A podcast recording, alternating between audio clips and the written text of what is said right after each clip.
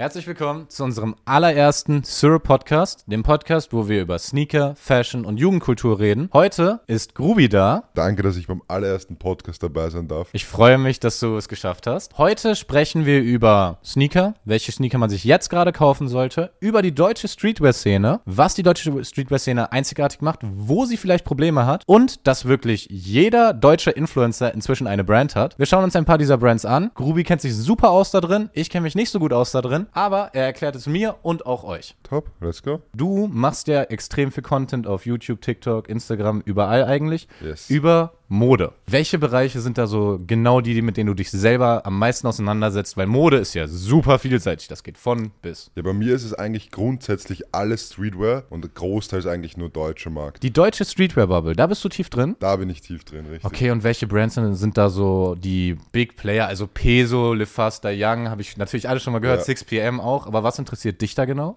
Ja, ich glaube, um noch auf Peso zurückzukommen, ich glaube, jeder hat eigentlich mit Peso angefangen. Hm. Also glaube ich zumindest von Jugend, wie zum Beispiel alle auch mit Yeezy begonnen haben. Ähm, ja, aber am meisten feiere ich gerade eigentlich zurzeit Ola Kala. Ich finde Ruff sehr stark. Ich finde Tonal Studios aus der Schweiz sehr cool. Die sind zwar noch etwas kleiner, aber die könnten auch extrem wild kommen. Okay, Ola Kala ist deine, deine, das, was dich so am meisten interessiert, wo du sagst, das ist die beste deutsche Streetwear-Brand? Die beste gibt es nicht. Nein. Warum nicht? Ja, weil keine Marke perfekt ist. Und ich verstehe, also ich muss sagen, ich kriege das natürlich alles mit, aber Ja. eher passiv. Und ich muss sagen, ich verstehe es nicht ganz. Weil es gibt so viele Brands, die eigentlich alle meiner Meinung nach ähnliche Produkte rausbringen und alle irgendwie so eine Geschichte dahinter haben, aber ich verstehe die Identity gar nicht. So zum Beispiel bei so einem großen Fashionhaus wie Dior oder Louis, da verstehe ich die Geschichte dahinter. Und bei diesen deutschen Streetwear-Brands tue ich mir so ein bisschen schwer. Was ist das da so, womit identifiziert man sich, wenn man das anzieht? Ich glaube, da, da gibt es das gar nicht wirklich. Es gibt keine Identity dahinter. Also geht es nur um den, die Person dahinter, weil das sind doch alles immer so Ja, Influencer-Brands, oder? Zum, ja, nicht immer, aber zum Beispiel hinter Ola Kala steckt der Inscope und Mhm. Tim Gabel. Das sind so, glaube ich. Also Inscope kenne ich, aber wer ist Tim Gabel? Tim Gabel kennst du nicht? Wer ist das? Tim Gabel ist äh, ein Fitness-Influencer und der macht halt auch Podcasts. Mhm. Ähm, und ja, und so sie, haben die irgendwie quasi ihre Reichweite aufgebaut. Und Und Inscope war doch auch Fitness, oder? Inscope war auch Fitness, ja. Also hast du zwei Fitness-Influencer, die dadurch ihre Zielgruppe aufgebaut haben, die jetzt eine Fashion-Brand machen? Ja. Würde ich jetzt nicht sagen, dass das zwingend für, Quali Qualität spricht. Im Grunde. Aber du bist ja sehr überzeugt davon. Und es sind ja extrem viele Leute extrem überzeugt davon. Die machen ja mega gute Stückzahlen und man sieht das ja auch auf den Straßen. ja. Was glaubst du, warum funktioniert das so gut? Weißt du, was Ola Kala ausmacht? Erzähl's mir. Im Endeffekt sind, stecken zwar die dahinter, aber es sind nicht die, was die Kleidung designen. Das heißt, die haben ein, mittlerweile schon ein Riesenatelier und sowas. Da gibt's, der heißt, ich glaube, Stefano heißt er, der ist quasi der Designer dahinter und der macht das Ganze. Also Tim Gabel und Inscope, die machen eigentlich ja gar nichts mehr. Die kommen runter ins Atelier und probieren die Sachen an und sagen, let's go. Und die promoten das dann an ihre Zielgruppe. Okay, das ist Richtig. krass. Aber wenn du sagst, dass ja äh, ein Designer dahinter, Yes. was ist denn das Piece von Ola Kala, wofür man Ola Kala kennt? Bei Peso waren das diese komischen Metallanhänger. Was ist es bei Ola Kala? Was ist es bei Ola Kala? Mir fällt jetzt nichts direkt ein. Was ist dein Lieblingspiece von Ola Kala? Was ist mein Lieblingspiece? Ich fand die Weste extrem crazy. Also die. Pufferweste. Kannst du mir kurz ein Foto zeigen? Ja, die Pufferweste war wirklich. Also für deutsche Verhältnisse war die echt crazy. Aber wenn du sagst, für deutsche Verhältnisse, wieso sollte ich denn ein, zu einem schlechteren Produkt greifen, nur weil es deutsch ist? Oder sagst du, es ist sowieso outstanding und ähm, deutsche Verhältnisse heißt jetzt nicht zwingend, dass es deswegen schlechter ist? Das ist die Pufferjacke. Okay, ja. Ich weiß, was du meinst, aber ja, es ist schwierig zu sagen. Aber ich würde behaupten, dass mir die meisten Pieces sonst viel zu auffällig bin. Also ich bin halt eher sonst eigentlich ein recht schlichter Typ, was ich trage und so etwas. Ist Ola Kala generell so in die Avantgarde-Richtung? Weil das ist ja schon, diese Weste ist ja extrem, ja, ausgefallen. schon. Sie haben Einflüsse auf jeden Fall in diese Richtung. auch mit den Leather Pants und alles Mögliche, das ist ja tendenziell, also es ist jetzt viel experimenteller, als ich es erwartet hätte. Ja, Also da würde ich schon sagen, dass ein Ola Kala mehr Boundaries pusht als ein Peso oder ein 6PM. Aber bei Peso, die haben jetzt, die, hast du mitbekommen, Peso hat jetzt die, die neue Kollektion angekündigt. Die neue Kollektion, ich dachte, die machen jetzt Raws. Ja, Raws, aber sie droppen trotzdem Kollektionen. Aber doch irgendwie anders. Sie haben doch gesagt, dass dieses Drop-System, was sie bis jetzt immer gemacht haben, irgendwie nicht mit der Nachhaltigkeit in Einklang bringen, zu bringen ist und sie lieber nachhaltigere Mode rausbringen wollen. Zumindest habe ich da irgendwie so ein Statement irgendwann gelesen. Nein, das Einzige, was, was, was Justin machen möchte, ist, dass er quasi seine Kollektionen in größeren Auflagen macht. Also es hat nichts mit Nachhaltigkeit zu tun. Er möchte einfach nur mehr Geld verdienen. er möchte einfach nur mehr Geld verdienen. Nein, er möchte weniger Drops haben, also nur so drei, vier, ähm, wie so die großen Fashionhäuser halt. Und dann halt eigentlich mehr Masse haben. Das heißt, wenn jemand in den Shop kommt von Amerika und so weiter, dass sich auch alle Leute immer etwas kriegen. Okay, also bin mir unsicher, wie groß Peso in Amerika wirklich ist und wie sehr es nur für den deutschen Markt so aussehen soll, als ob sie groß wären. Ja, das, das ist halt wieder eine andere Frage. Ich glaube ich glaub jetzt auch nicht, dass da besonders viele Kunden gibt in Amerika. Aber es gibt auf jeden Fall einige Stars, die was Peso Stell dir mal vor, du triffst einen Amerikaner auf der Straße und er ist so, oh, you German, Autobahn. Autobahn, Kindergarten, Peso Clothing. Ja, Bro, das, das, das, das kann man jetzt nicht sagen, aber war, ich war letztens bei einer Straßenumfrage mhm. und irgendjemand, der konnte nicht mal wirklich gut Deutsch und der sagt, seine Lieblingspen war einfach Peso. Aber der war ja, wo kam der her? Hast du ihn gefragt? Keine, ich denke Polen. Okay, ja, das, das ist natürlich immer noch, da kann das noch so rüberschwappen, weißt du, wenn du so einen polnischen Bruder hast oder sowas. So, wir haben alle polnische Kollegen. Also ich zumindest, ich komme aus dem Ruhrgebiet, da gab es viele Polen. Da kann ich mir ja schon vorstellen, dass das da so rüberschwappt, aber die USA, da ist nochmal ein See dazwischen, so ein Meer.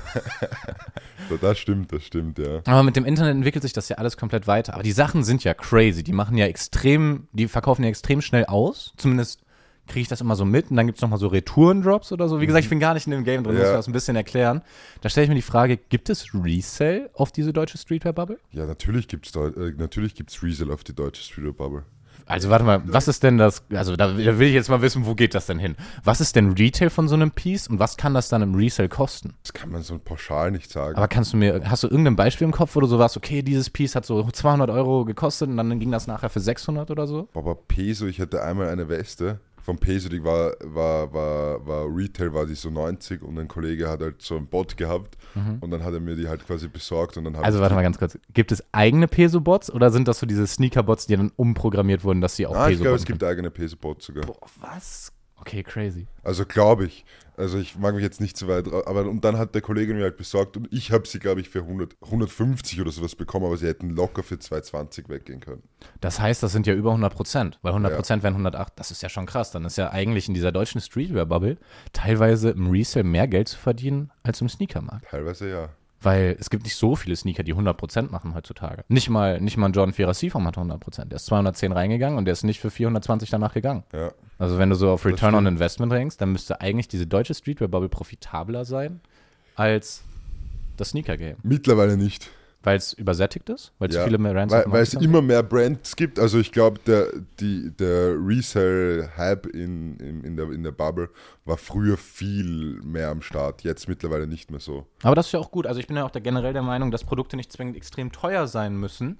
Resale wird es immer geben. Es wird immer Produkte geben, die einfach nicht mehr rauskommen und die andere Leute haben wollen und wofür sie dann bereit sind, mehr zu zahlen als den Retailpreis. Das wird es im Sneaker-Bereich immer geben und das wird es auch im High-Fashion-Bereich immer geben und das wird es auch in der deutschen Streetwear-Bubble immer geben. Also wenn die Nachfrage da ist, wird es das geben halt. Das stimmt. Und ich finde es aber gut, dass mehr Brands draufkommen, weil dadurch ist viel mehr Auswahl da. Wenn man mal überlegt, wie viele Menschen heutzutage casually into Fashion sind und das mit vor fünf Jahren vergleicht, da hat sich ja noch niemand für Mode interessiert. Das stimmt. Also im Verhältnis niemand. Ja, im Verhältnis wirklich niemand. Und wenn dir auffällt, es gibt mittlerweile wirklich zigtausende Brands. Also wie viele Brands mir schreiben, das ist wirklich unglaublich. Und das, jede Brand ist einfach mittlerweile gleich und das ist halt im deutschen Markt wirklich eigentlich Katastrophe. Weil das ist halt auch gar nichts mit Nachhaltigkeit zu tun. Ich mag nicht das 10.000. Piece mit, keine Ahnung, Dreams Clothing, Wave Clothing. Weißt du, also schieß mich tot, aber das braucht einfach keiner mehr.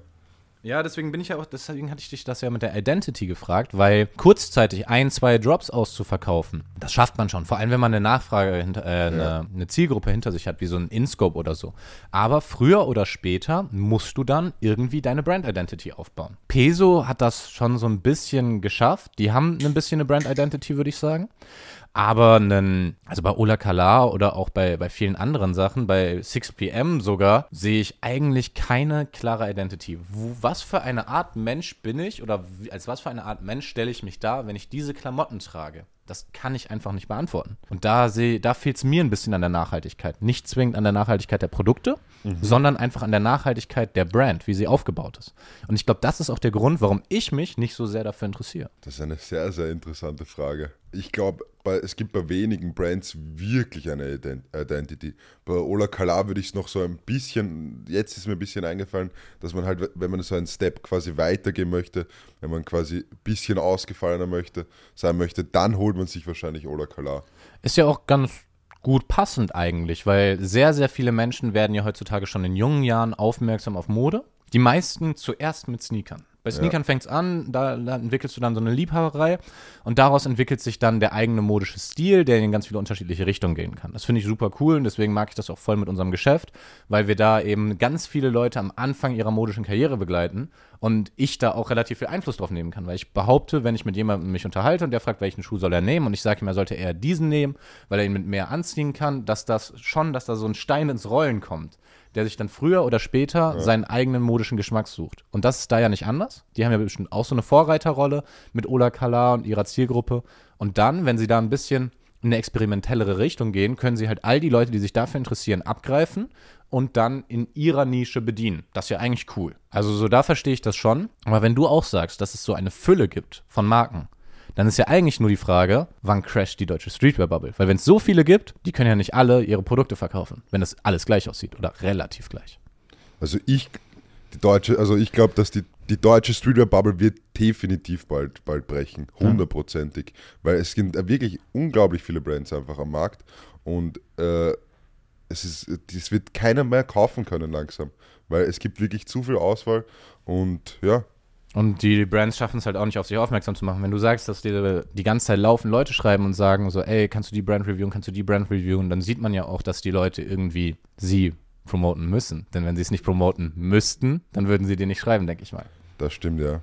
Also ich glaube halt auch, dass Influencer-Marketing, also Influencer ist ein bisschen ein blödes Wort, aber äh, quasi Influencer-Marketing, ähm, dass da in der Streetwear-Bubble extrem mittlerweile ist, weil es der ich bin ja extrem auch drin in der, in der TikTok-Bubble und da merkst du, es kommen auch immer mehr Leute, immer mehr Leute und die, die, alle Leute bekommen wirklich Unmengen an Kleidung zugeschickt, weil die Leute müssen das ja irgendwo promoten mhm. und auch kleinere Leute, also ich glaube, wenn du TikTok, TikTok machen willst und wirklich eine kleine Reichweite von 3000 Leuten hast, kriegst du schon Kleidung zugeschickt. Ich habe ja bis jetzt alles abgelehnt, deswegen hat mir niemand Kleidung zugeschickt. Aber ja, also es hat bei mir auch echt sehr, sehr früh angefangen. Ich glaube, die ersten Anfragen waren dann noch unter 10.000 Follower, dass ja. mir irgendwelche Brands geschrieben haben. Also ich glaube, ich habe mein erstes Piece zugeschickt bei 1000. Bei 1000 Followern? Ich glaube, bei 1000 Krass. Follower hatte ich. Aber ich muss sagen, mein fünftes Video hatte auch, glaube ich, gleich 10.000 Views. Ah, 100.000 Views. Weil bei dir war es extremer, ich weiß. also, Bro, also. Ja, ja, ja ich hatte, TikTok liebt mich. TikTok liebt dich wirklich. Aber ich liebe TikTok auch. Bruder, ich küsse doch alle eure Herzen. Ja, jeder liebt TikTok. Wir lieben TikTok. Aber es gibt ja in der deutschen Streetwear-Bubble nicht nur Clothing-Brands, sondern es gibt auch ähm, immer wieder Sneaker-Brands. Also Vicinity kenne ich zumindest, aber es gibt da ja noch ein paar mehr mit diesen Herzchen auf dem Dank. Und alles sind irgendwie so Nachbauten vom Dank. Wie stehst du dazu? Ja, teilweise wirklich cool, muss ich sagen. Ähm, also auf jeden Fall eine coole Alternative zum Dank. Ich tue mir extrem schwer, also ich bin irgendwie so geteilter Meinung, soll ich das cool finden, soll ich es nicht cool finden? Und ich glaube, so geht es auch vielen. Aber es gibt viele andere Brands, zum Beispiel auch Vamp Culture gibt es, glaube ich, die mhm. bauen auch so ähnliche Schuhe nach wie Dunks. Es gibt die Love Lows von mhm. Deputy Department, das ist auch von einem TikToker. Ähm, ja, also es gibt natürlich eine große Auswahl mittlerweile auch an, an Danks-Ähnlichkeiten. Also du bist, du würdest schon sagen, du würdest auch privat zu einer, zu einer selbstgebauten deutschen Dank-Alternative greifen. Selbst, also ich, ich, ich habe eine, ehrlich, mhm. weil ich eine zugeschickt bekommen habe, aber ich, ich habe ich hab letztens den Schuh angehabt, ich habe den zweimal angehabt. Mhm. Also ich bin mir nicht ganz sicher, ob ich supporten soll oder nicht, aber denn, eigentlich tendiere ich eher zu nein. Ich habe es äh, auch abgelehnt. Also ich habe auch Anfragen bekommen, ich sage nicht von wem, aber ich ähm, muss zugeben, ich habe nicht mal geantwortet. ich habe viel zu tun, es tut mir sehr, sehr leid. Ähm, ich hatte nur für mich irgendwie entschieden, dass das nicht für mich ist. Ja, zur Qualität brauchen wir nichts sagen. Ja, aber sneakertechnisch, was, was für Sneaker trägst du sonst so? Was sind deine Lieblingsbrands? Bist du Was? auch eher Team Nike? Ja, ich bin 100% Team Nike, also ich bin einfach ein Air Force-Liebhaber. Also diesen Ambush, den musst du mir einfach noch Ach, Bruder, gar kein Problem, das kriegen wir hin. Größe 54, äh, 45? 45. Also Ja, eigentlich wir. 44,5er Ding. Bei Air Force habe ich auch. Ich habe 45 in Dunks und Jordans und 44 in halben Air Ja, Force. safe. Ich habe genau dieselbe Größe. Entweder, also mittlerweile finde ich den Ambush Nike extrem nice. Aber den weißen, oder? Den weißen, ja. Du hattest letztens den grünen. Ja, Bro, ich habe den grünen. Ich wusste nicht, dass sie den weißen und den schwarzen rausbringen. Ja. Sonst hätte ich mir den schwarzen geholt. Ich finde den schwarzen tatsächlich sogar noch stärker als den weißen. Aber ich Also- weiß, breite Masse wird auf weiß gehen. Also der weiße Ambush ist krank, aber ich finde jetzt auch die Mischef, die Supernormal, die finde ich eigentlich eine perfekte Alternative zum klassischen Air Force. Da haben manche Leute 350 Dollar drin gefunden, ne? Ja, das ist Im crazy. Schuh so reingeschnitten. Crazy. Das ist wirklich crazy. Aber ich finde auch die, die, die Drake äh, Air Force extrem cool. Ja, wie gesagt, also ich finde da, ungeachtet, dass es ein Drake-Schuh ist, du hast eine bessere Qualität. Du hast diese Herzchen drauf anstatt den Sternen, was meiner Meinung nach ein mega nices Detail ist. Und es steht auf dieser Seite einfach das Love Yourself. Ja. Wenn du ein paar Jahre in die Zukunft denkst, dieser Love Yourself-Schriftzug, Leute werden den Schuh nur deswegen haben wollen. Stell dir mal vor, du hast den Sohn, dann schenkst du den deiner Freundin oder so. Ich wette mit dir, Leute werden heiraten in den Dingern. Ich bin zwar kein Fan davon, wenn Leute in Sneakern heiraten. ich finde, da kann man sich noch eigentlich an Regeln halten und einen Anzug anziehen und Lederschuhe. Da bin ich konservativ altmodisch. Aber ich sehe Leute heiraten in diesen Dingern. Ja, da- das kann ich mir gut vorstellen. Habe ich Love Yourself gesagt? Das heißt Love You Forever. Love Yourself ist ein bisschen andere Bedeutung. ja, ey, gut, Lieber du heiratest Love Yourself Air Force. Ist das, ist das eigentlich normal? Weil letztens hat Wadi-Team gesagt, dass er bei, zum Beispiel bei New Balance und der Liste sogar einkauft für sein Resale-Ding. Also, Tim. Ähm, es ist nicht alles so, wie es aussieht. Ich ähm, habe hier und da mal, ich weiß nicht, wie es aktuell ist, also man kann selbstverständlich New Balance unter Liste einkaufen. Man kriegt immer mal wieder Angebote, auch für Sneaker, die eigentlich so ein bisschen Resale-Wert haben, für unter Resale, je nachdem, wie viele Mengen man abnimmt. Das stimmt schon. Ob das bei Vaditim der Fall ist, weiß ich nicht. Es gibt, wenn man in dieser Sneaker-Szene drin ist, hört man immer mal wieder Sachen darüber. Ich kann auch nicht urteilen, der hat jetzt auch so eine Clothing-Brand, so kann ich auch nicht zu urteilen.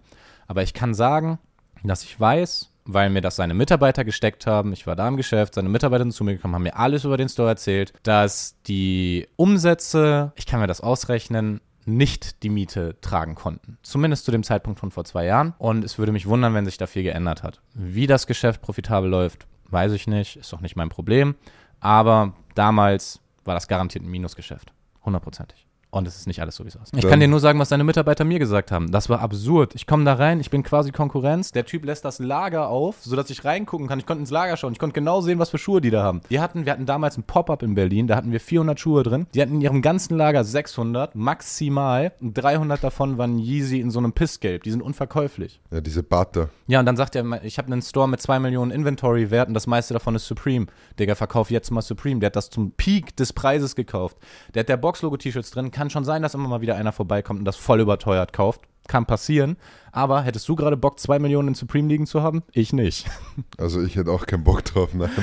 Also das ist wirklich hart. Aber, wie gesagt, es kann sich ja auch alles geändert haben. Kann ja sein, dass bei ihm jetzt super gut läuft und ich, das einfach an mir vorbeigegangen ist. Ich glaube, dass der momentan auch profitabel arbeitet, weil diese Clothing-Brand, die er hat, damit verdient er definitiv Kohle. Und je nachdem, wie viel Prozent er von der Kohle da bekommt, er macht das ja irgendwie mit zwei Influencern oder so, ähm, wird er definitiv Geld verdienen. Also das möchte ich ihm gar nicht absprechen. Ich sage nur, ist nicht alles so, wie es aussieht. Hast du mitbekommen von Elevate, also das ist ja die Brand vom Badi-Team und von Sydney und Elias? Haben mir Leute von erzählt, ja. Hast du irgendwelche Designs davon gesehen? Nein. Aber ich, also ich hoffe, es ist besser als das war die Tim Merch damals. Das war einfach, das war die Tim Merch, war so ein Foto von seinen Uhren und so ein Lamborghini, da, und so ein Lamborghini davor. Und dann stand ich da drin und da kommt so ein Kunde rein und sagt so äh, zum Verkäufer, ist war die Tim da? Und er so, nee, nee, der ist im Atelier. Und der Kunde sagt so, was macht der denn im Atelier? Ja, der ist die ganze Zeit im Atelier am Design. Und dann so, der braucht lange, um das zu designen. Und der Verkäufer von ihm sagt zu ihm, ja, ich finde das eigentlich auch scheiße. Weißt du, dann stehe ich da drin und er stellt sich dann, ja, so und so viel Umsatz und sein eigener Mitarbeiter sagt einem Kunden, dass er die Klamotten scheiße findet. Das, das ist ein guter Verkäufer. Ja, Bro, wenn der noch einen Job sucht, holler at. Ja, nee, aber die, die, die Designs von Elevate, also das kann man einfach nicht. Also wenn wer das rockt, ist meiner Meinung nach eigentlich ein bisschen lost. Wirklich? Das ist Ja. auch so schlimm.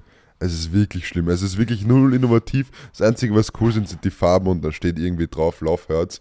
Aber Love Hurts hat Ja, das Love Hurts, das hat er geklaut von NASA Seasons vor 80 Jahren. Ja, und auch das, wenn das von da geklaut ist, äh, 6PM hat es auch gemacht Ja, vor drei Jahren. Und im Endeffekt, es ist schon ausgelutscht und du nimmst was Ausgelutschtes. Und, aber es funktioniert halt trotzdem. Man kann es nicht abschreiten, aber es funktioniert. Zumindest sieht es so aus, als ob es funktioniert. Wer weiß, vielleicht funktioniert das ja auch nicht. Was weiß ich. Ja, das stimmt auch wieder. Aber das muss eigentlich funktionieren, weil dieser Sydney, der ist ja echt lustig. Also, Sydney ist extrem cool. ich habe äh, ich hab von ihm so ein Video gesehen, letztens so eine Reaction, wo er ähm, auf das Tor von Karim Adiemi reagiert hat. Erstens, der Typ hat Ahnung von Fußball, haben wenige Leute. Äh, zweitens, ich finde ihn echt sympathisch. Ja, Sydney war auch Fußballprofi. Ach so, ja gut, das macht Sinn. Ja, er kommt halt auch von der Bubble, deshalb ist doch logisch, dass er. Dass er Ja gut. Macht er, ist der auch bei diesem, bei diesem Fußballspiel, dieses Delay Sports? Delay Ding, Sports ist da er auch voll dabei, ja. Das finde ich auch ganz cute eigentlich, das ist cool. Ja, das ist, das ist extrem cool. Aber jetzt gehen wir wieder weiter zu, zu Fashion und Ding und nicht über Fußball, weil vom Fußball habe ich eigentlich gar keine Ahnung. Aber gehen wir wieder zu Fashion und Schuhe. Aber welchen Sneaker würdest du jetzt eigentlich gerade wieder kaufen? Boah, welchen Sneaker ich jetzt gerade empfehlen würde. Ich denke, mit einem Jordan 1 Lost and Found macht man nichts falsch. Das ist ein Chicago-Release, der OG. Der nutzt sich zwar relativ schnell ab. Also ich habe den hier auch so, der, der creased hier relativ schnell, finde ich ein bisschen schade. Und ich habe zum ersten Mal hier, ich weiß nicht, ob man das jetzt sieht, ähm, diese, diese Schweißflecken tatsächlich. Das stört mich echt ein bisschen. Siehst du hier hinten? Schweißflecken. Ja, ja, ja, man okay, kriegt das hier bei crazy. Jordans manchmal, hier so. Und das ist Okay. zum allerersten Mal hier passiert. Ähm, das fuckt mich ein bisschen ab, aber nichtsdestotrotz, das ist ein richtig schöner Schuh. Sogar meine Mama hat gesagt, das ist ein richtig schöner Schuh. Ist doch ein schöner Schuh. Und der wird definitiv im Preis steigen. Das heißt, den würde ich gerade holen. Für dieses Jahr, Frühling, Sommer, würde ich zumindest jedem, der die Größe tragen kann, einen Jordan 4er Seafoam empfehlen. Grün ist im Trend, Color Blocking ist wunderschön. Und der Schuh wird definitiv auch im Preis steigen. Plus ist der Vierer gerade der gefragteste Jordan. Dann habe ich letztens so einen grau-weißen Dank gesehen, der irgendwann dieses Jahr kommt mit äh, Rope Laces, also so seilartig und einer anderen Anordnung auf der Toebox. Finde ich auch sehr, sehr schön. Meiner Meinung nach sleepen extrem viele Leute noch auf die Nocta Hot Step. Finde ich auch cool. Kann man sehr günstig gerade einsammeln. Und würde ich noch einen Schuh empfehlen? Ja, wenn man, wenn man was Günstiges sucht, glaube ich, macht man mit einem Adidas Samba nicht viel falsch. Wenn du dir jetzt gerade einen Adidas Samba Safe. holst, im Sommer kriegst du den, glaube ich, nicht mehr. Im Sommer wird der immer ausverkauft sein. Und das ist so eine Sache, die könnte ich auf jeden Fall auch noch empfehlen. Und der New Balance 550er, manche sagen, der ist ausgelutscht. Ich persönlich finde es nicht, aber mir geht es auch eigentlich eher um mich selber und nicht darum, was alle anderen tragen. Und den kann man gerade günstig einsammeln. Da hat New Balance nachproduziert. Es gibt viele gute Colorways gerade am Markt, die man einfach für Retail mitnehmen kann. Ist auch ein ganz starker Schuh. Also ich finde den 550er eigentlich auch extrem cool. Mich fuckt's richtig ab. Jeder sagt immer NPC-Schuh und sowas. Ich hasse es. Mittlerweile ist NPC einfach ein fucking Schimpfwort geworden. Also ich verstehe es gar nicht. Ähm, auch bei Dunks. Was sagst du zu Dunks? Glaubst du, kommen die im Sommer wieder? Definitiv. Also Dunks haben jetzt gerade ein bisschen einen Low und alle sagen so, ah ja, ich weiß nicht, wie das dieses Jahr weitergeht. Aber im Sommer wird sich jeder wieder einen Dunk holen, weil das einfach ein praktischer Schuh für den Sommer ist. Der sieht geil aus mit kurzen Hosen. Es gibt viele schöne Colorways, es ist für jeden was dabei. Und alle Leute, die Dunks haben, werden die auch im Sommer wieder anziehen. Man muss ja mal ein bisschen überlegen. Viel Nachfrage gibt sich ja daraus, was tragen Influencer? Influencer ziehen jetzt gerade in diesem Moment natürlich keine Dunks an oder weniger Dunks an, weil sie nicht so warm sind. Du hast ein relativ warmes Exemplar, bei dir geht das. Dementsprechend glaube ich, im Sommer wird auch der Dunk-Hype wiederkommen. Ja, ich glaube auch, dass der Dunk hat. Aber ich glaube auch, dass die 550er, glaube ich, kriegen auch nochmal einen kleinen Schwung. Ich glaube auch, dass es, ich halte man weiß nicht, wie viel New Balance produziert, aber ich kann mir durchaus vorstellen, dass im Sommer der New Balance 550er auch wieder überall ausverkauft sein wird. Jetzt gerade ist die beste Zeit, um Schuhe zu kaufen. Kurz vorm Frühling. Im Frühling kaufen dann alle und dann sind Sachen out, sold out und über den Sommer kriegt man sie dann schlecht, weil sie im Frühling sold out gegangen sind. Aber jetzt gerade kann man definitiv noch gut Schuhe einkaufen und auch für kleines Geld. Aber ist der Sneakermarkt eigentlich jetzt im Winter eigentlich tot? Ja, im Januar, Februar schläft der Sneakermarkt immer ein bisschen ein. So ab dem 6. Januar, da ist das Weihnachtsgeschäft in der Regel vorbei, weil Weihnachtsgeschäft geht ja auch immer noch nach Weihnachten, denn wenn man Geld zu Weihnachten bekommt, kauft man sich davon ja auch nochmal Sachen und gegebenenfalls Schuhe. Aber vom Ja- 6. Januar bis Ende Februar ist der Sneakermarkt immer am ruhigsten. Okay, also jetzt geht's langsam wieder los. Ja, es kommt aufs Wetter an. So, wenn das Wetter gut ist, geht's auch wieder los. Und wenn das Wetter, wenn jetzt nochmal ein Kälteeinbruch kommt, dann wird sich das nochmal ein bisschen verschieben. Aber so ist das jedes Jahr. Und welchen Schuh verkaufst du, glaubst du, eigentlich am besten im Store? Aktuell? Die Panda. Aktu nein, nein, nein, Panda sind vorbei. Also wir haben Panda sehr, sehr gut verkauft über die letzten Jahre, aber aktuell ist der beste Schuh definitiv Jordan 4er. Das ist, was alle Ja. Leute momentan kaufen. Und der Panda Dunks, also jeder, der was noch einen Panda Dunk hat, zieht ihn einfach zum Fortgehen an. Der ist perfekt zum Fortgehen. Also du kannst ihn dir kaufen. In dem Moment, wo du ihn dir kaufst, der ist jetzt auch nicht mehr so teuer, kostet knapp 200 Euro. Ähm, in dem Moment, wo du ihn dir kaufst, kannst du darauf aufpassen, kannst ihn als Signature Piece tragen, aber irgendwann bricht er, weil die Qualität halt nicht der Hammer ist. Ja. Und dann, wenn er gebrochen ist, kannst du ihn einfach zum Feiern anziehen. Den kannst du mit dem Fensterreiniger sauber machen. Kannst einfach drüber gehen, musst du nicht mit vorsichtig sein. Und es ist ein schwarz-weißer Schuh. Beim Fortgehen kommst du damit überall rein, passt überall hin. Also ich, zieh, also ich ziehe den immer im Club an. Ich muss zugeben, ich trage tatsächlich, ich gehe in den Club mit den Schuhen, die ich an dem Tag anhabe. Also Also du fixst jedes Mal deine Schuhe. Nein, ich bin. Ich also bin, nicht wirklich das Ding ist, ich habe wortwörtlich. ja. ich habe ich hab relativ äh, viele Schuhe tatsächlich, deswegen, wenn ich damit in den Club gehe, so strapaziere ich alle gleichmäßig. Und ich schaue halt, ich weiß nicht, ob das daran liegt, dass Leute wissen, dass ich so ein Sneaker-Typ bin und mir deswegen nicht auf meine Füße steigen, weil alle vorsichtig sind. Aber irgendwie tritt mir auch keiner auf meine Füße. Und selbst wenn es passiert, ich habe zum Beispiel den Jordan 4er Oreo. Als ich ihn das erste Mal getragen habe, habe ich aus Versehen eine Flasche Rotwein draufgekippt. Aus Versehen. Äh, Wirklich aus Versehen. Also absichtlich macht das keiner. Und dann gebe ich die einfach zu Moab Sneaker. Mit denen arbeiten wir auch zusammen. Für 30 Euro haben die mir meinen Schuh wieder flott gemacht. Der sieht aus wie neu. Very crazy. Und weil ich halt diese Option habe, muss ich auch zugeben, gehe ich ein bisschen unvorsichtiger mit meinen Schuhen um, weil ich sie einfach Moab gebe und dann ist die Sache erledigt. Also glaubst du, kann man fast jeden Schuh retten? Man kann Schuhe bis zu einem gewissen Punkt retten.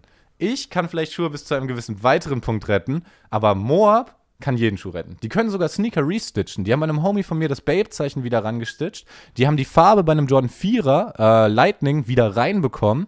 Und Crazy. die haben den ähm, Jordan 1 Travis Scott von einem Homie von mir, der tot war, so oft wieder repariert, bis vorne ein Loch drin war. Vorne bei der Toebox.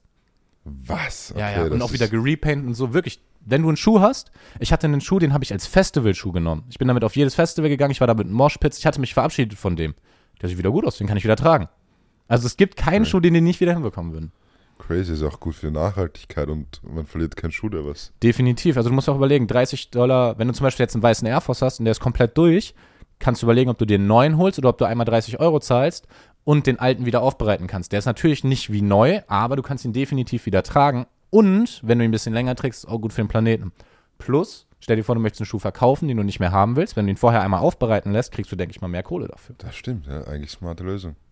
Aber kriegen, kriegen die auch wirklich diese Löcher? Ich habe immer diese Löcher hinten an der Ferse. Kriegen die auch die weg? Was für Löcher? Ich habe immer da, jetzt habe ich in dem ah, Schuh nichts. innen, ja, ja, ja, ich verstehe. Das reibt sich auf. Dann, das liegt daran, dass die Schuhgröße nicht perfekt passt und du sie zu loose layst und dann hinten das Loch. Ähm, können die definitiv machen. Kann nur sein, dass sie da halt nicht genau die gleiche Farbe reinnähen können. Dann musst du halt entscheiden, ob dir das das wert ist. Weil die haben safe nicht jede Innenfarbe, jeden Stoff rumliegen. Okay, ja, okay, das stimmt. Aber crazy. Crazy, also wer Sneaker nachhaltig benutzen möchte, ist das auf jeden Fall definitiv eine geile Lösung. Also ich gebe da alle meine Schuhe hin. Das ist auch bei mir teilweise so. Sneaker, die ich besitze, wenn ich die zum heutigen Wert kaufen müsste, dann könnte ich mir die überhaupt nicht leisten. Ich habe die halt zu einem guten Zeitpunkt gekauft, bevor die raufgegangen sind. Ich habe mir zum Beispiel einen Sean Water Spoon, einen Sean Water Spoon habe ich mir für 330 Euro geholt, weil das damals Going Rate war. Den Oreo habe ich für 200, John 4 Oreo habe ich für 250 Euro geholt. Dann ähm, hier, dann habe ich ein paar auch für Retail bekommen und sowas oder knapp über Retail. Wenn ich da überall heute den echten Wert zahlen müsste von den Sneakern, die ich rumliegen habe. Ich habe einen Jordan, äh, ich habe einen Dunk Low Red Lobster. Das Ding ist 5000 Euro wert. Also so, das, das nie im Leben. Was hast du bezahlt? 400? 400? Ich glaube 400. Und ist das dein teuerster Sneaker? Der Lobster vom, vom Wiederverkaufswert ist es definitiv mein teuerster, aber der ist auch schon gut durchgetragen. Was habe ich sonst noch? Ein Oreo, der liegt, glaube ich, so bei einem Tausender. Ah nein, ich habe den allerersten äh, Louis Vuitton Trainer, den Virgil Abloh gemacht hat. crazy. Was Ja, ja. wert? 10? Ich, bah, also der ist auf, auf den ganzen Plattformen ist er nicht so teuer, weil den keiner anbietet. Also du bekommst ihn einfach nicht. Aber ich behaupte, ein realistischer Wert liegt bei 10.000 Euro. Würde ich aber auch nie verkaufen. 10.000 Euro für einen Sneaker. Also das ist, geht meiner Meinung nach viel zu weit. Also weil das halt auch bezahlt. Das, Naja, Red Octobers liegen mittlerweile bei 25. ja, Den habe ich vor zwei Jahren an den Kunden für 5000 Euro verkauft. Also ich war ihm den nicht hinterher. Es war ein Kollege von mir, der wollte ihn unbedingt haben. Aber das ist schon eine Vervierfachung. Und wenn du einen Schuh vor zwei Jahren für 5000 Euro gekauft hast, der heute 25.000 Euro Ja. wert ist, Bro, zeig mir mal eine Aktie, die das kann. Also ist es auch smart, eigentlich ab und zu Schuhe einfach liegen zu lassen, um den Werk zu steigen zu lassen. Ab und zu ist das definitiv smart, aber es ist immer mit einem Risiko verbunden. Das ist ein Investment wie jedes andere auch. Du kannst keine großen Gewinne haben ohne großes Risiko. Sonst würde es jeder machen. Also lass du auch ab und zu welche liegen? Ja, ich habe zum Beispiel Jordan 1 Travis Scott gekauft. Direkt beim Release habe ich elf Paar für 900 Euro gekauft. Habe die bei mir in den Keller gelegt. Und da kann ich, weil ich den ganz genau beobachtet habe, zu 100% sagen, dieser Schuh kostet heute nur so wenig. Ich weiß, der kostet 1800 Euro oder sowas. Aber der Schuh würde 5000 Euro kosten, wenn diese Plattformen wie StockX und so nicht so viele Fakes durchgelassen hätten. Ich kenne selber, jemand hat mir versucht, einen Fake zu verkaufen, haben wir dann geregelt mit dem und der hat uns gesagt, dass er die eigentlich nur über StockX verkauft. Und der hat 100 Fake Travis Scott Jordan 1er über StockX verkauft. Was glaubst du, wie viele sind durchgegangen? 99, 81. 81. 81 Leute haben über StockX einen Jordan 1 Travis Scott für weit über 1000 Euro gekauft, sind der Meinung, er ist echt und ich weiß, er ist nicht echt. Es ist wirklich verrückt, wie viel Stock X da durchlässt. Und dann musst du halt überlegen, wenn das diese Leute alle ausgegeben haben, die waren bereit, das Geld zu zahlen, aber der Supply ist nicht runtergegangen, weil es waren Fake-Paare. Und dadurch ist dieser Schuh immer wieder in dieser Range geblieben. Ansonsten würde der Travis Scott Jordan 1 OG heute 5000 Euro kosten. Deswegen, das mit dem Stocken, das früher hätte ich gesagt, ist eine safe Sache, aber durch diese ganzen Fakes und weil diese Marktplattformen den Markt so manipulieren, bin ich mittlerweile so ein bisschen so, ist schwierig, weil es ist nicht in deiner Hand. Im Grunde machst du alles richtig, setzt auf den richtigen Schuh, die Leute kaufen das, es passt alles. Und dann ist eine Plattform dabei, die Fakes durchlässt und schon fickt dir das den ganzen Gewinn zusammen. Es gibt ja auch ur viele Selbstexperimente auf YouTube, die das machen und die meisten gehen halt wirklich bei StockX einfach durch. Ja. Das, das, das kann doch nicht einfach, das fickt Wir haben mal früher, einfach das, komplett. Das ist auch deswegen verklagt Nike die ja auch. Deswegen haben die ja den Lawsuit laufen. Und äh, weil Nike das selber gemacht hat. Nike hat selber diese Experimente gemacht und hat selber über StockX Fakes gekauft. Das ist ja absurd. Und die, wir haben früher einen Kunden gehabt, der in Serbien war und StockX konnte man irgendwie nicht nach Serbien bestellen. Deswegen hat der uns gefragt, ob wir für ihn den Schuh bestellen können und er ihn einfach mitnimmt. Das war so ein Personal Shopper. Und da haben wir einen Schuh, das war der Jordan One High mit diesem UNC Lackleder Colorway, den Madison Beer, glaube ich, einmal getragen hat und der dann so voll viral gegangen ist. Den haben wir zehnmal bestellt und neun, neunmal ist er fake angekommen von StockX. Neunmal Fake. Das war uns egal, weil es nicht unser Geld war, sondern nur unsere Adresse. Wir haben ihn entgegengenommen, waren so, ja, fake, ja, fake, ja, fake. Und das ging Ewigkeiten so. Es ist ja wirklich verrückt, was das StockX macht. Ähm, man ist ja, wenn man auf TikTok ist, extrem viel immer im Austausch mit der Community, was ich super nice finde, weil man halt wirklich die Leute kennt, die seine Videos schauen. Du gehst jetzt noch einen Schritt weiter, du hast jetzt angefangen, Straßenumfragen zu machen. Wie, wie ist da so die Stimmung? Also wie kommen Leute auf dich zu? Gibt es ein großes Interesse daran? Sagen dir Leute gerne etwas über ihre modischen Brands oder sind sie da eher zurückhaltend? Es, ist, es, es kann man pauschal nicht sagen. Ich glaube halt eher, ab einem gewissen Alter sind die Leute raus. Weil ich frage auch gerne einfach Leute, die was so über 40 sind, weil es irgendwie auch interessant ist. Weil manche haben halt trotzdem noch immer einen interessanten Style, aber alle lehnen es einfach ab. Gefühlsmäßig von, von der älteren Zielgruppe. Aber die Jungen sind eigentlich extrem offen dafür und lassen sich eigentlich auch gern ein auf, auf, auf, auf die Fragen. Ähm, Und was ist da so die Stimmung? Merkst du da, dass Leute auch in dieser deutschen Streetwear-Bubble viel, viel stattfinden und sich da gut auskennen? Oder sagen Leute, die eher so amerikanische Brands, worüber reden die Leute auf der Straße? Ist die Streetwear-Bubble da, die deutsche, wirklich schon angekommen? Also, die, also ich dir wirklich, 99% sagen immer LFDY und solche Sachen. Wirklich? Also wirklich nur die Big Player. Keiner geht wirklich so weiter ins Detail oder kennt dann noch die Marke und die Marke, sondern das Spiel, das tragen halt Großteil in Wien alle nur die Big Player. Ich habe das Gefühl, Wien ist einfach kleidungstechnisch noch ein Stück hinterher. Wien ist immer ein Stück hinterher. Das ist ja immer bei Musik, Kleidung, alles Mögliche. Das siehst du ja auch in der Musik. Zum Beispiel ein, egal welcher, welcher Artist, der in Deutschland jede Tour ausverkauft, jede Stadt, hat in Wien Schwierigkeiten auszuverkaufen. Ist bei jedem so. Das stimmt eigentlich. Und die Leute, die in Wien noch richtig gut ziehen, Da bist du so, die, so ein Konzert, es ist ausverkauft und du bist so, ach Digga, der macht noch Musik? Ja, also in Wien, ich habe auch das Gefühl, ja, gibt es eigentlich nur gefühlt diesen Schnösel-Style, der ist, eh- der ist noch immer extrem da. Und dieser Wiener Rich Kid, äh, das ist, gefühlsmäßig ist das einfach noch voll da in Wien. Und irgendwie tragen halt urwenige so richtige Streetwear-Brands aus Deutschland oder kennen sich weiter aus. Das fällt mir extrem auf auf der Straße. Aber Also ich finde, die österreichische Modeszene ist extrem klein. Also da gibt es vielleicht 20 Leute, die da irgendwie eine Rolle spielen, finde ich. ja, ich würde mich jetzt auch nicht dazu zählen, dass ich fashion-technisch Ahnung habe, weil da bin ich weit davon entfernt. Ich kenne mich aus in der deutschen Streetwear-Bubble, aber ich kenne mich auf jeden Fall gar nicht aus von fashion-technisch, von Laufwegen und so weiter. Ja, da kenne ich mich aus. Da kennst du dich aus. Aber weißt du, was letztens passiert ist? Was? Letztens hat mich ein anderer TikToker geblockt. Nein! Samir? Bruder, was ist dein Problem mit uns? Der hat mich ja auch blockiert, habe ich dir erzählt. ja, oder? du hast mir erzählt. Ich habe dir sogar gesagt, er wird dich blockieren. ja, es ist safe wegen den Straßenumfragen. Ey, das ist doch, guck mal, der kann doch nicht behaupten, dass er Straßenumfragen erfunden hat. Und so Ja. auch bei mir, ich war so, ich war, ich habe so ihn bewundert so ein bisschen, weißt du, ich sehe so seine Videos, ich so, ja, ist cool, ich folge ihm so, ich kommentiere bei ihm, gar nicht irgendwie, weil ich Follow abgreifen wollte, sondern weil ich Appreciation zeigen wollte, weil ich mir dachte so, komm, wir machen alle zusammen so wie wir, wir sitzen hier, machen gemeinsam einen Podcast. Und Digga, warum blockiert er uns denn? Aber wir sind nicht die einzigen zwei, der blockiert wirklich gefühlsmäßig jeden TikToker. Wirklich? Ja, also ich habe schon von drei, vier weiteren gehört. Nein, auch Digga Sami, komm, ist doch nicht so schlimm. Komm zu uns im Podcast, wir machen gemeinsam ein Video, wir müssen uns doch nicht hassen, wir können doch Freunde sein. Nein, ganz ehrlich. Ist doch, wir brauchen doch jetzt hier kein Beef anfangen, ist doch komplett unnötig. Ja, Sami blockt einfach jeden. Mann, Mann, Mann, Mann. Mann. Ja, das ist, das ist Hast du leider. es emotional verkraftet? Ich hab's, ich hab's emotional noch nicht verkraftet. Ne? Weißt du, was bei mir war? Ich hab so. Ich habe ein Video gemacht über ähm, welche Farben gut miteinander harmonieren. Und das habe ich von meinem guten Kollegen Jean-Claude, New Kiss on the Block. Der Cooler ist Typ. sehr stark auf Instagram. Ein krasser Typ, wirklich. Ja. Modisch. Also, wenn man sich mit hoher Mode auseinandersetzen will, ist er auf jeden Fall der Mann. Ich hoffe, wir können mal einen Podcast mit ihm machen. Ähm, auf jeden Fall habe ich von ihm so, er hat das mal aufgegriffen in einem Blog, wie man Farben zusammen kombiniert. Und ich habe mich davon inspirieren lassen und habe das in einem TikTok-Video zusammengefasst. Und dann hat die Freundin von Sami, weil Sami hat mich ja blockiert, darunter geschrieben, ich solle doch ihre, also Sami dafür Credits geben. Obwohl ich es von, weißt du, ich hab's halt nicht von Sami, sondern von Jean-Claude. Und er hat es wahrscheinlich von ihm probiert, aber gibt ihm selbst keine Credits. aber ich muss sagen, ich habe mich auch, diese Tabelle und sowas, was Jean-Claude gemacht hat, ich habe sie, glaube ich, auch verwendet. Kennst du sie? Ja, klar. Ja, Bro, Jean-Claude ist einfach OG. Fashion-Lexikon, der Typ. Bruder, der hat aber auch so Ahnung. Ich bin ja auch immer wieder, also das macht doch richtig Spaß, mich, sich mit dem zu unterhalten, weil der ist da schon so lange, so tief drin.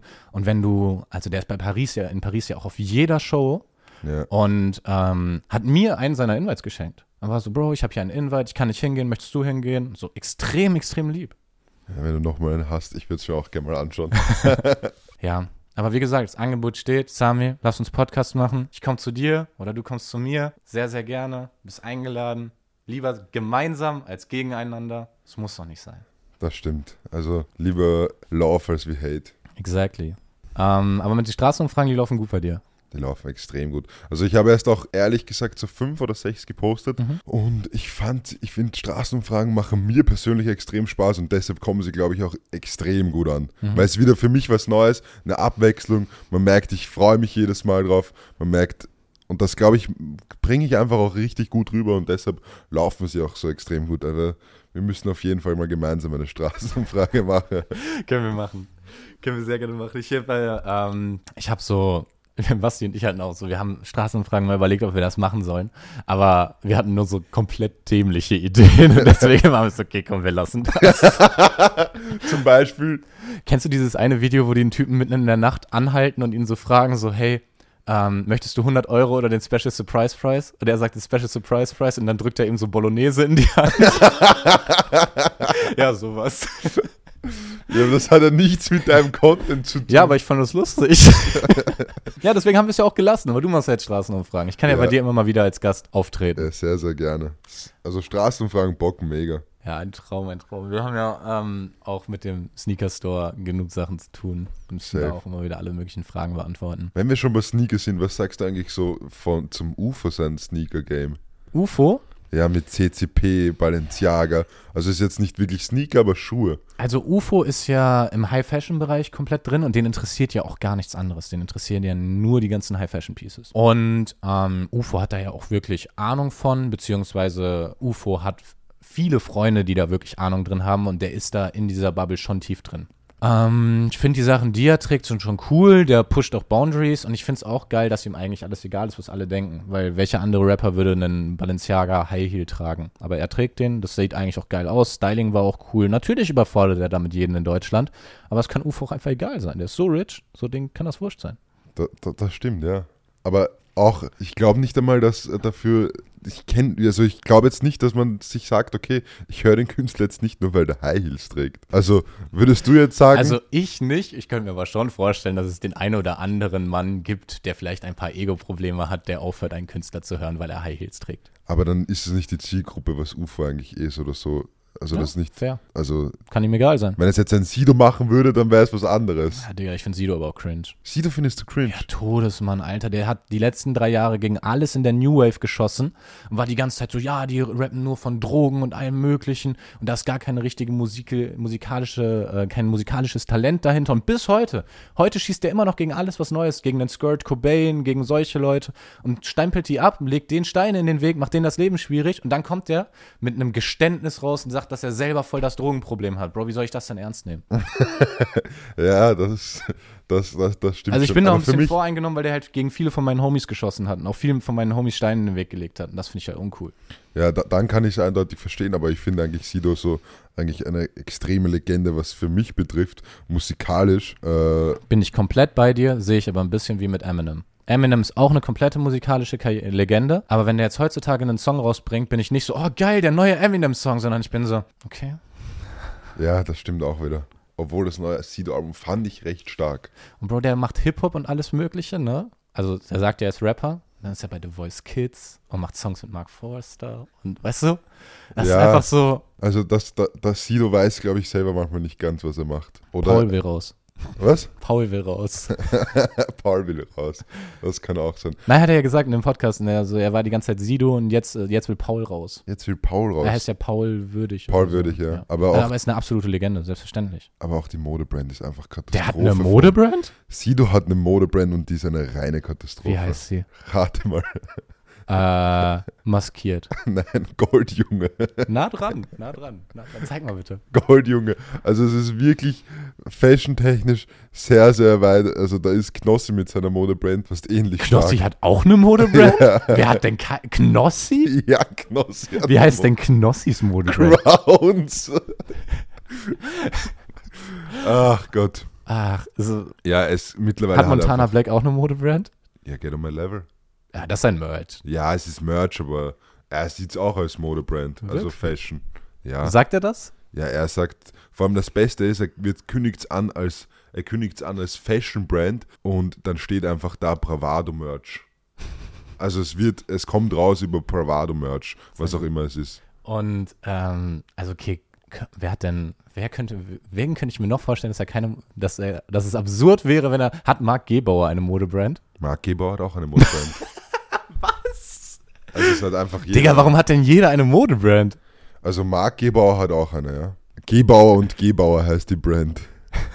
Also es ist Bro, bei dieser Sido-Cap würde ich mich schon maximal sehen.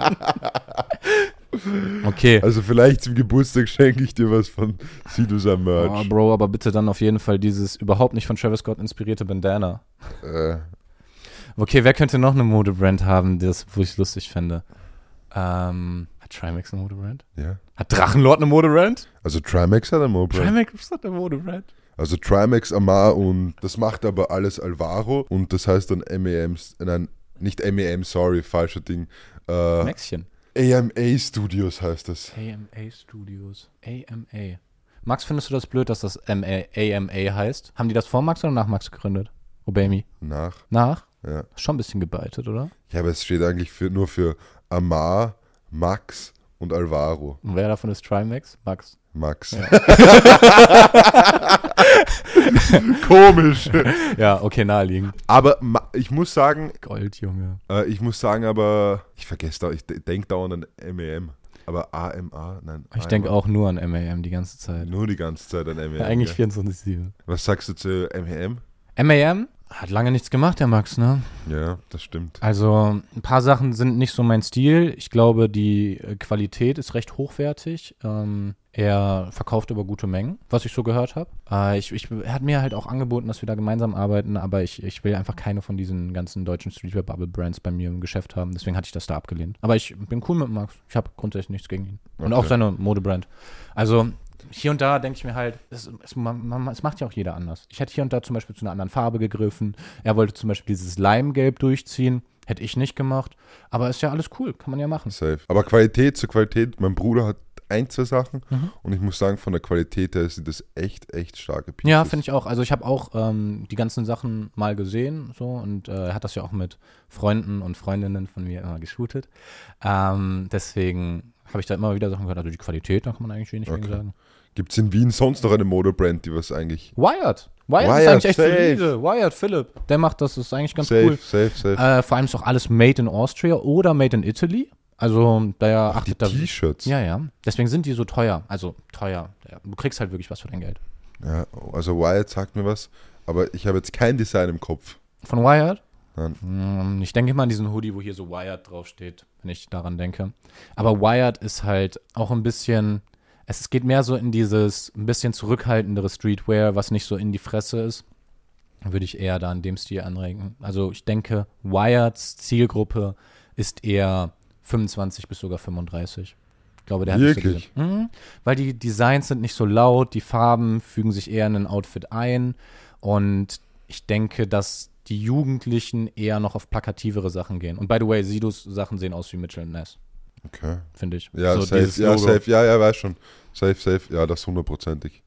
Aber was ich noch sagen wollte, aber da, ich finde zum Beispiel, wenn du jetzt plakativ sagst, dann gibt es ja auch was, sowas zum Beispiel wie Pegador, Lowlight Studios. Ich weiß nicht, ob die ganzen Brands was sagen, aber Also nur von dir, ich habe es von dir immer mal wieder gehört. Ja, aber das sind ja auch schon mittlerweile Sachen, die was man mit der, bei Peak und Kloppenburg einfach bekommt. Das heißt, Streetwear-Brands gibt es mittlerweile einfach schon bei Peak und Kloppenburg, About You, Snipes und so weiter. Ja, krass. Das freut mich für die. Die haben garantiert gute Deals eingetütet, wenn die ja, da das, sind. das schon, aber glaubst du, wird dadurch nicht die, die Brand ein bisschen tot, wenn es auf einmal jeder trägt? Ich glaube, die sind sich bewusst, was sie damit machen. Die wollen, die haben anscheinend sich für den Money Way entschieden, haben den Bag gegettet und sind gegangen.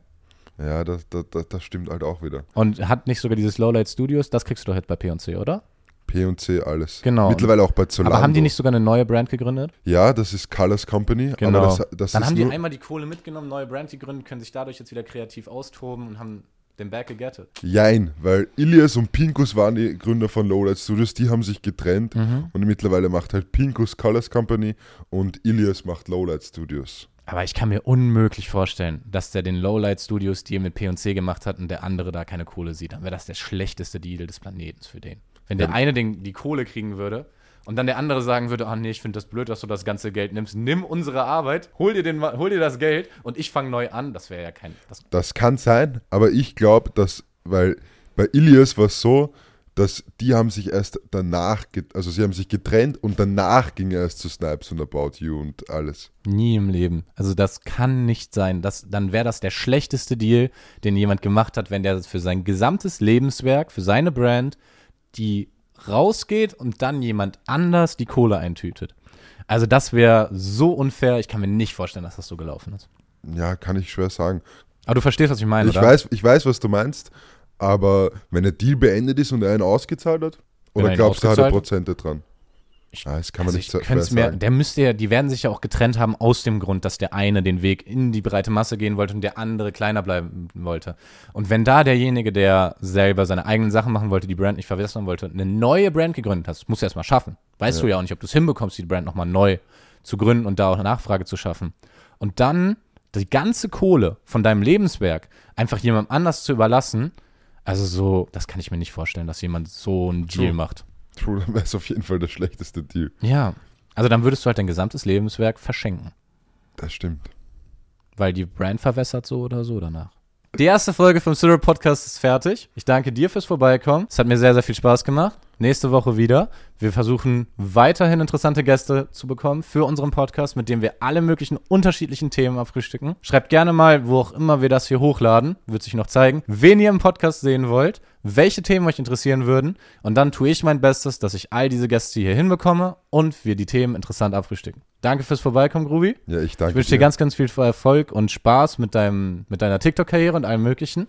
Ich bin mir sicher, wir werden noch immer mal wieder im Podcast hier sein oder auf einanders Accounts zu sehen sein. 100 Prozent. Folgt Grubi, folgt Syrup, folgt mir und Das war's. das war's. Danke für die Einladung. Danke, dass ich beim allerersten Podcast dabei sein durfte. Sehr, sehr gerne. Danke, dass du da warst.